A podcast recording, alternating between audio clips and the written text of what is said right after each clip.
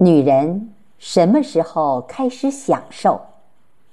作者：毕淑敏，朗读：贝西。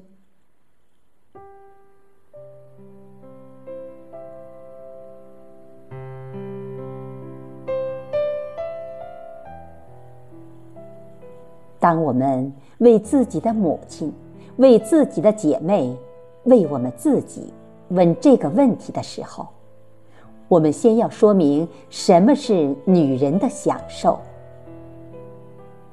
我们所说的享受，不是一掷千金的挥霍，不是灯红酒绿的奢侈，不是鹤三幺四的排场，不是颐指气使的骄横。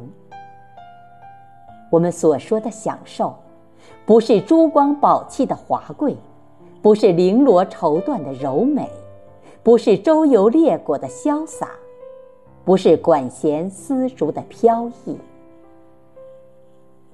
我们所说的享受，只不过是在厨房里单独为自己做一样爱吃的菜，在商场里专门为自己买一件心爱的礼物。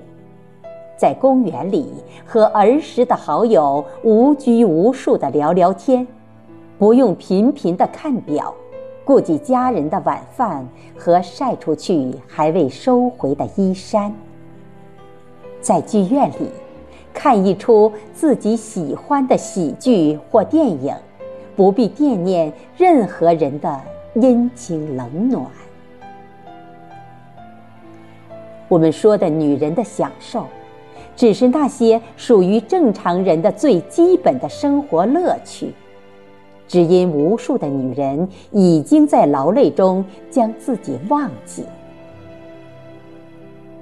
女人何尝不希冀享受啊？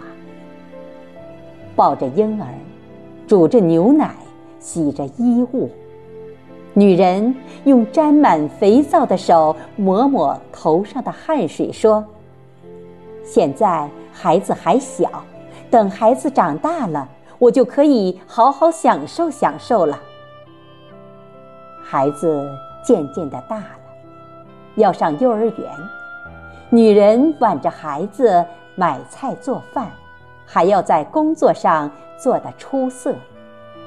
女人忙得昏天黑地，忘记了日月星辰。不要紧。等孩子上了学就好了，松口气就能享受了。女人们说，她们不知道皱纹已爬上脸庞。孩子终于开始读书了，女人陷入了更大的忙碌之中，要把孩子培育成一个优秀的人。女人们这样想着。陀螺似的转动在单位、家、学校、自由市场和各种各样的儿童培训班里。孩子和丈夫是庞大的银河系，女人是行星。白发似一根银丝，从空气中悄然落下，留在。女人疲倦的额头，我什么时候才能无牵无挂的享受一下呢？在没有月亮的夜晚，女人吃力的伸展自己酸痛的筋骨，这样问自己：“哦，坚持住，就会有的。等到孩子大了，上了大学。”或有了工作，一切就会好的。到那个时候，我可以好好的享受一下了。女人这样对自己允诺，她就在梦中微笑了。时间抽走了女人的美貌和力量，用皱纹和迟钝冲天留下的黑洞。孩子大了，飞出歌巢，仅剩旧日的羽毛与母亲作伴。